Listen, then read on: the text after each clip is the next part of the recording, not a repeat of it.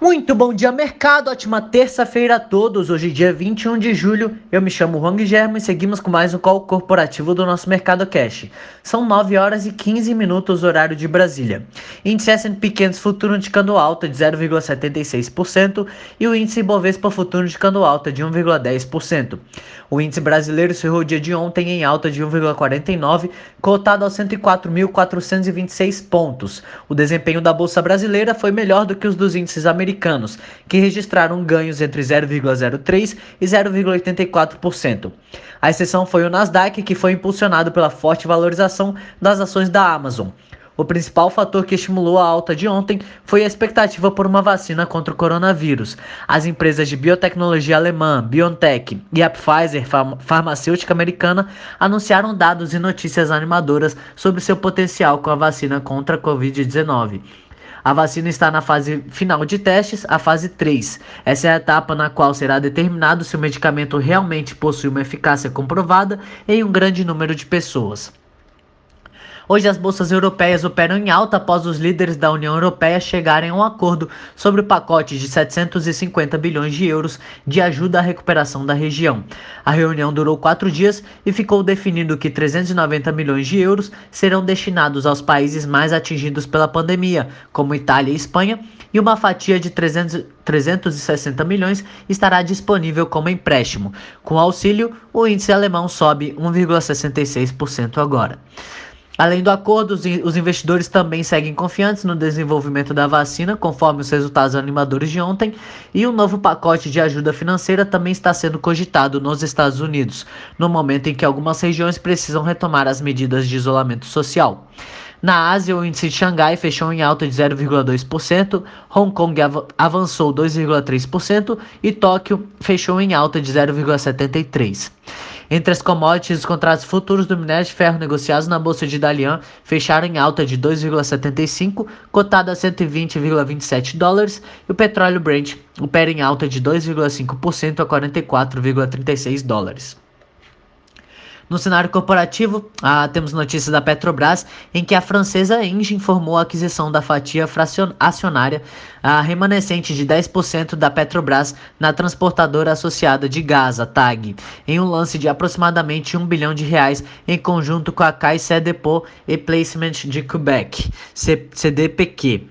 A Petrobras detalhou que o valor inicial da transação era de 1,1 bilhão de reais, porém foi considerado um desconto de 110 milhões de reais já recebidos em junho a título de dividendos e os demais ajustes previstos em contrato. O valor de 1 bilhão foi quitado na quinta-feira, segundo fato relevante.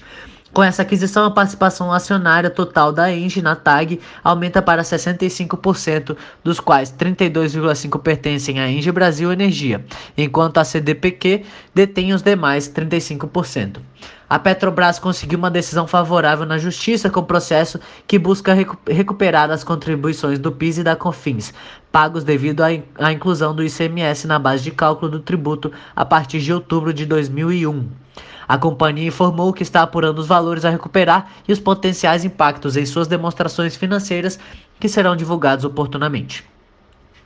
Qualicorp. O empresário fundador da Qualicorp foi preso na manhã de hoje numa operação da Polícia Federal que tem como foco a investigação de irregularidades com relação à campanha do ex-governador José Serra de 2014, quando eleito senador por São Paulo. A prisão de Seri Pierre é temporária e ele também foi alvo de uma operação de busca e apreensão em sua casa, segundo informações do jornal Folha de São Paulo. Segundo o Credit Suisse, é incerto o envolvimento da companhia no caso. Via Varejo. A CVM abriu um processo administrativo para investigar a divulgação pela Via Varejo de mensagens no Twitter que mostraram números fortes das vendas da varejista entre maio e junho. Essa divulgação impulsionou os papéis da empresa negociados na B3 ontem. De acordo com as publicações na conta da Via Varejo no Twitter, as vendas de games e câmeras com Itens como controles, drones e câmeras semiprofissionais tiveram um aumento de mais de 2 mil e 500% em maio e junho frente ao mesmo período de 2019. No caso dos televisores, a empresa afirmou na postagem que houve aumento de cerca de 1900%. Essas mensagens foram posteriormente excluídas. Em fato relevante, a Via Varejo informou que as mensagens no Twitter não foram autorizadas e por essa razão foram retiradas do ar assim que a área de relações com investidores tomou conhecimento. A companhia também soltou os dados de desempenho das vendas em maio e junho. Vale. Já a Vale divulgou após o fechamento do mercado que atingiu no segundo trimestre uma produção de minério de ferro de 67,6 milhões de toneladas, aumento de 5,5% na comparação com o mesmo período do ano passado e de 13,4% ante o primeiro trimestre deste ano.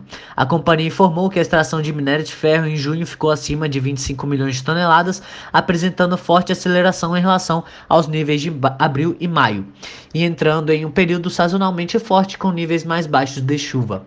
Apesar da alta da produção, a empresa disse que impactos relacionados à Covid-19 somaram 3,5 milhões de toneladas no segundo trimestre.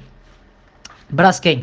A Braskem comunicou ter precificado a emissão de títulos subordinados por meio de sua subsidiária integral Braskem Netherlands Finance, no volume total de 600 milhões de dólares, com vencimento em 2081 e cupom de 8,5% ao ano, garantidos pela Braskem. A companhia pretende usar os recursos líquidos da venda dos títulos para pré-pagamento de dívidas e, e para fins corporativos gerais.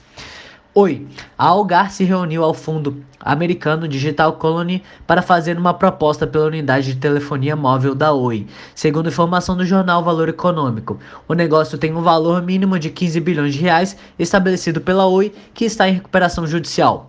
A proposta compete com pelo menos uma outra oferta feita conjuntamente pela Telefônica, TIM e Claro. O grupo incluiu na proposta como garantia o pedido de direito à contraproposta contraproposta em caso de ofertas maiores. Por hora, estas são as principais notícias. Desejo a todos um excelente dia e ótimos negócios. Um grande abraço.